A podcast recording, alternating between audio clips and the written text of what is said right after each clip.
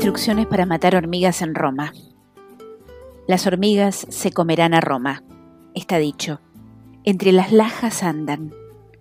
Loba, qué carrera de piedras preciosas te secciona la garganta. Por algún lado salen las aguas de las fuentes, las pizarras vivas, los camafeos temblorosos que en plena noche mascullan la historia, las dinastías y las conmemoraciones. Habría que encontrar el corazón que hace latir las fuentes para precaver lo de las hormigas y organizar en esta ciudad de sangre crecida, de cornucopias erizadas como manos de ciego, un rito de salvación para que el futuro se lime los dientes en los montes, se arrastre manso y sin fuerza, completamente sin hormigas.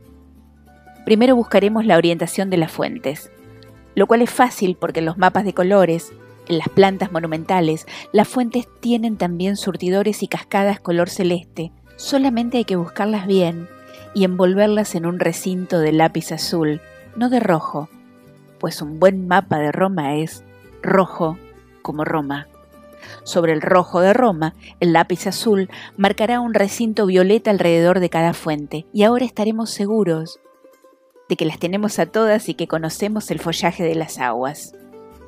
Más difícil, más recogido y sigiloso es el menester de horadar la piedra opaca bajo la cual serpentean las venas de Mercurio, entender a fuerza de paciencia la cifra de cada fuente, guardar en noches de luna penetrante una vigilia enamorada junto a los vasos imperiales, hasta que de tanto susurro verde, de tanto gorgotear como de flores, vayan naciendo las direcciones, las confluencias, las otras calles, las vivas.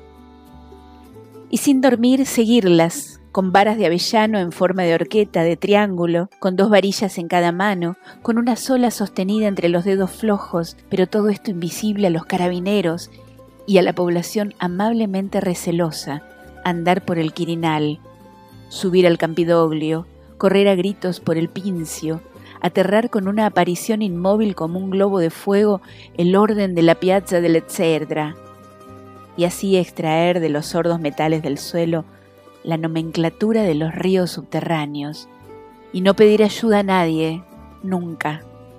Después se irá viendo cómo en esta mano de mármol desollado las venas vagan armoniosas, por placer de aguas, por artificios de fuego, hasta poco a poco acercarse, confluir, enlazarse, crecer arterias, derramarse duras en la plaza central donde palpita el tambor de vidrio líquido, la raíz de copas pálidas, el caballo profundo y ya sabremos dónde está, en qué napa de bóvedas calcáreas, entre menudos esqueletos de lémur, bate su tiempo el corazón del agua.